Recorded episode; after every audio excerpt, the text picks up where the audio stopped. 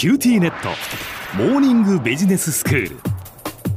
今日の講師は塚崎公義先生です。よろしくお願いします。はい、よろしくお願いします。は先生今日はどういうお話でしょうか？い、今日はですね、消費税の減税は今回の不況に対する景気対策には向かないという話です。はい。新型コロナ不況への対策として消費税を一時的に減税しようという人が結構大勢いるみたいですけど、ええ。私はそれには賛成できないということですね。あそうですか誤解がないように申し上げておきますと、はい私はもともと消費税っていうのはあんまり好きじゃないんですね。財政が赤字だから消費税を増税しようという財務省の考え方にはあ賛成してないわけです。はい将来仮に増税するとしても消費税じゃない別のものを増税すべきだというふうに考えてるわけです。えええそんなに消費税が好きじゃないこの私がそれでも景気対策としての消費税減税には賛成できないと言ってるというのがまあ今日のお話なわけですね。はいでその理由としては必要なところに支援が届かないということと不必要な景気の変動を作り出してしまうということなどが挙げられるということですね。そうですか先生まずこの必要なところに支援が届かないっていうのはどういうことですか？今回の不況はお金がないから物を買わないというよりはコロナが怖いからお金を使わないっていうことなわけですからええ特定の狭い範囲の業種に影響が集中しちゃってるわけですね。うん代表例は観光業でしょうね。そうですね我々が観光に行かないのは消費税率が高いからじゃないですよね。はい新型コロナが怖いからです。うん私自身が観光地で感染したり、まあ、あるいは行き帰りに感染したりするうんリスクも怖いですけども、それだけじゃなくて、他の人を感染させちゃうっていうのも怖いですよね。ええ。それと同じぐらい私が観光に行かない大きな理由は、観光地の人々が我々を歓迎してくれるんだろうかっていう懸念、うん。それから万が一私が感染した時に誰からどんな批判を受けるかわからないという懸念、そんな懸念があるので、まあ、ちょっと観光はやめとこうかなっていうふうに考えたりするわけですよね。うんそんな時に消費税率が下がったから、じゃあ旅行に行こうぜって考えるかっていうと、まあ私はおそらく消費税率が下がったから旅行に行こうぜっていうことにはならずに、おそらく家飲みするお酒と魚のグレードが上がるといったことうん。でしょうし、まあ、あのほ他の家でも、例えば家電製品を買ったりね、そういうことになるだけで、旅行に行こうぜっていう人はあんまり増えないと思うんですよね。うん。まあ、そうなると本当にダメージを受けているところに、そのはい。恩恵がいかないっていうことですよね。そういうことですね。本当に必要なところに恩恵がいかないような策っていうのはあんまりうん賛成しづらいですよね。ということですね。確かにそしてもう一つ先生不必要な景気の変動を作り出してしまうっていうふうにおっしゃいましたけれどもええこれはどういうことですか、これはもうあの皆さん消費税が上がる前に買い急ぎっていうのしましたよね。えええ駆け込み需要っていうのね。えはいで、えー消費税が上がった後に反動減っていうのがありましたよねう。ん消費税ってそういう本来ならなくていいはずの景気の波みたいなものを作り出したわけですうね。ん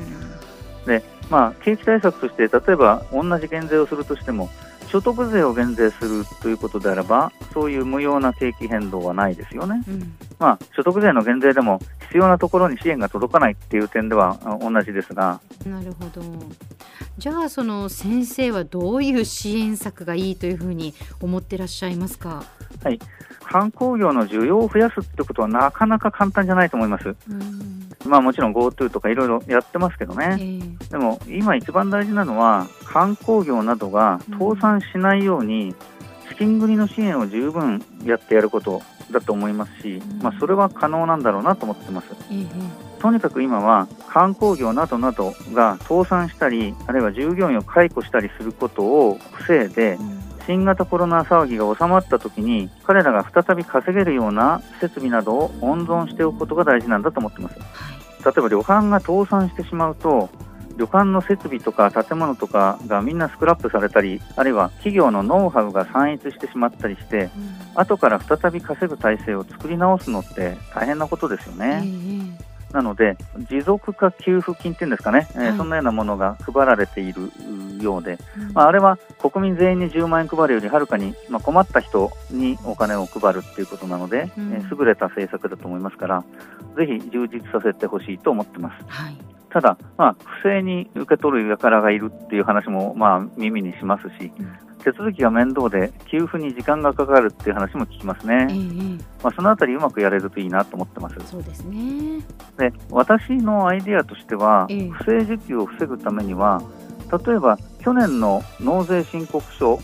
と今年の納税申告書を2枚出させるんですね。はい。でそれを見比べて収入が減っているならば減った分の何割かを政府が支援するということが考えられると思いますうん。でもまああーそれだけだと今すぐに資金繰り倒産しそうな会社にとっては、まあ、今年の納税申告書を書くのはまだしばらく後ですから、ええ支援のお金がもらえるのだいぶ先だってことになっちゃいますよねそうなるとねタイミングが遅くなりますよね。よねんなので私が提案したいのは納税期限を延期することですはい。要するに日本国民も日本の企業も1年間は税金を払わなくてよろしいと、うん。もちろんただにするという意味ではなくて来年2年分の税金を払いなさいはい。そうすると日本政府は1年間税収ありませんけどそんなものは1年国債っていうのを出して1年間銀行から借金をすればいいだけの話ですね。で1年後に今年の分と来年の分の納税申告書を税務署に出すときに去年の分の納税申告書も一緒に出せば収入が減ってるかどうかすぐ分かりますよね。うんうんその段階で収入が減ってる人はそこで持続化給付金を払うかその金額の分だけえー減税してやるということにすればいいわけですね。この方式であれば資金繰りに苦しい人は1年間資金繰りの支援が自動的に受けられるわけですね何の手続きもいらないしでえー1年経った時に本当に苦しかったですっていう証明をすれば持続化給付金をその時払ってあげましょうっていうことになれば資金繰りの支援策としてはすごくいいしでしかも嘘がつけませんよね。うん。去年の所得が多かったので所得が激減しましたってそういう嘘をつく場合があり得るけど去年の納税申告書も持ってこいって言えばそういう嘘つけないのでこれは私としては素晴らしいアイデアだと思ってるんですけどね。うんでは先生今日のまとめをお願いします。消費税を減税しても本当に新型コロナ不況で困っている人を助けることはできませんしかも減税前の買い控えや減税後の反動増などが起きますので不況対策として消費税を減税することには賛成できません今日の講師は塚崎君吉先生でした。どうもありがとうございました。はいありがとうございました